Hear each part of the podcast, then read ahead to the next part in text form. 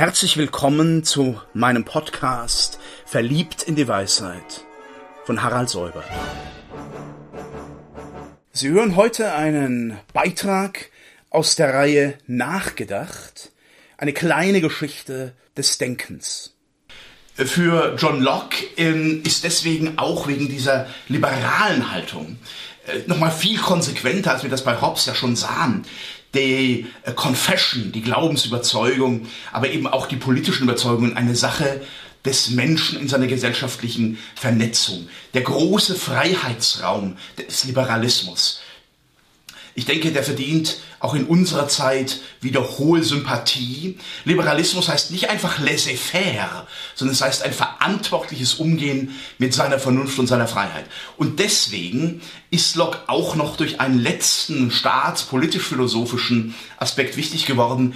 Er ist der Erste, der in großer Konsequenz die Checks and Balances der Gewaltenteilung thematisiert. Dieses, das Gewalten, die verschiedenen äh, Legislative, Exekutive, Judikative in einer Balance sein müssen, einem wechselseitigen Ausgleich, nicht in einer Hand sein dürfen.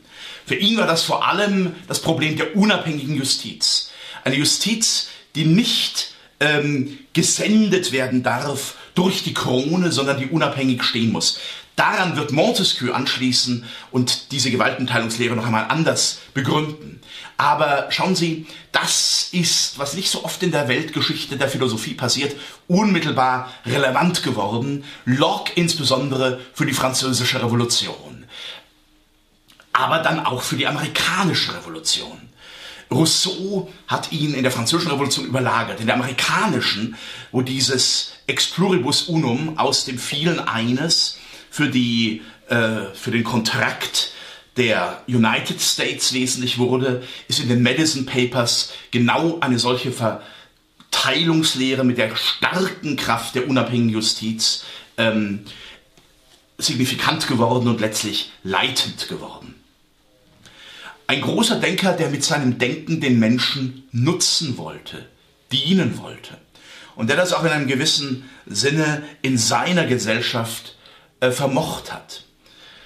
Verachten wir, auch wenn wir die großen spekulativen Gedanken denken, den Liberalismus nicht. Und ähm, er ist in gewisser Weise ein solcher begründeter Liberalismus wirklich die Mitte zwischen nationalen, hyperkonservativen Tendenzen. Hyperkonservativ kann man durchaus auch sein, wenn man die Welt aus den Angeln heben möchte in einem ganz bestimmten Sinn äh, und vielleicht auch das Rad zurückdrehen möchte, einerseits, und andererseits den sozialistischen Utopien und Träumen. Äh, übrigens hat, Gott, hat Ottfried Höffe, langjähriger Ordinarius für Philosophie in Fribourg und dann in Tübingen, vor ein paar Jahren ein sehr schönes Buch geschrieben über die Verteidigung der Freiheit, eine Verteidigung des Liberalismus. Man müsste sagen, auch eine Verteidigung des Liberalismus gegenüber manchen Liberalen, die ein sehr eingeschränktes Bild haben. Und da kommt bei den Zeitgenossen Höffe fast so etwas heraus wie ein John Locke Redivivus. Ähm, wenn wir die Welt der, Neu des, der Neuzeit betrachten, dann kann man auch den Eindruck haben, vieles bewegt sich zwischen Hobbes und Locke, zwischen Sicherheit und Freiheit. Die Freiheit ist von Locke wunderbar gedacht und thematisiert worden. In einer Welt, in der der Bürgerkrieg schon befriedigt war, besänftigt war. Äh, von Hobbes ist diese Ursituation des Schutzes, des Menschen vor sich selber, vor dem Bellum Omnium contra omnes, äh, exemplarisch gedacht worden.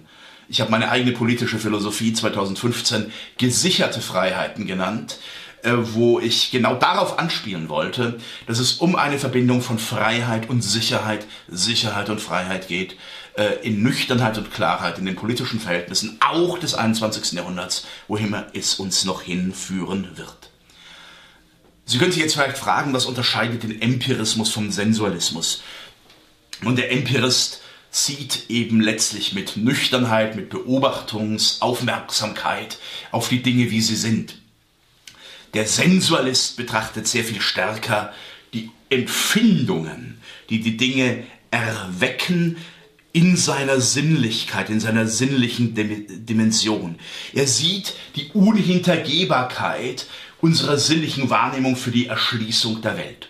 Und das hat ein Mann nochmal ganz explizit gemacht, George Berkeley, der vor allem durch einen einzigen Satz prominent geworden ist, ähm, den Satz Esse est percipi. Esse est percipi. Sein ist wahrgenommen sein. Sein ist wahrnehmen. Was heißt das? Es heißt eigentlich, wir können zu den seienden Dingen gar keinen begründeten Bezug gewinnen, wenn wir sie nicht sinnlich wahrnehmen. Und deshalb sei es viel zu grob, wenn Descartes hier die Res cogitans und dort die Res extensa setzt. Nein, wir müssen genau fragen, wie wir die Rebus, die Dinge wahrnehmen. Farbe nimmt man anders wahr als Töne. Hörend nimmt man anders wahr als haptisch und optisch. Auch die Ausdehnung wird unterschiedlich erschlossen, ob ich sie betaste oder ob ich sie sehe. Das ist eigentlich der Kerngedanke dieses unhintergehbaren Sensualismus. Damit weist der Bischof Berkeley, er war Missionar und Bischof gewesen, ein frommer Mann, der eigentlich auch nur so nebenher sich nun mal in der Tiefe philosophische Gedanken gemacht hat, er weist darauf hin, dass unsere persönliche, sinnliche Perzeption der Grund der Erkenntnis ist. Nicht einfach eine Wahrnehmung überhaupt, ein Ich denke überhaupt, sondern das Wahrgenommensein. Aus dieser Philosophie kann man da natürlich auch äh, komische äh, Abstraktionen ziehen und kann sagen, naja, wenn es nicht wahrgenommen ist, dann habe ich gar keinen Beweis dafür, dass es existiert. Das wäre dann ein skeptischer ähm, Überschuss, den man daraus ziehen könnte. Ähm, das spielt immer auch bei Skeptikern eine gewisse Rolle. Habe ich überhaupt eine Garantie für das Sein, wenn ich denn nicht wahrnehme? So radikal wäre Berkeley nie gewesen, dass die Welt eine geordnete Welt unter Gottes Ordnung ist, hat er nie bezweifelt. Ebenso, dass das Ich ein äh, geordnetes Ich ist, hat er nie bezweifelt. Aber dieser Grundsatz esse est percipi ist durchaus ein erkenntnistheoretisch wichtiger Satz, der die Sinnlichkeit, die Sinnlichkeit als sinnerschließend versteht. Nicht zufällig hat ja auch die Romanliteratur, die britische Moral, äh, Romanliteratur, ähm, solche Prägungen hervorgebracht. Sense and Sensibility. Jane Austen, die Bronte Sisters, die Zeitgenossen oder Erben dieser Philosophie waren.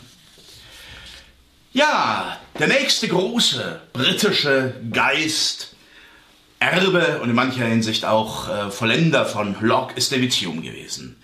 David Hume gilt in der Ideengeschichte als Empirist, als Antirationalist, Antirationalist im Sinne einer Gegenstellung zu Descartes und diesem Rationalismus, aber auch als Skeptiker, als zweifelnder Philosoph.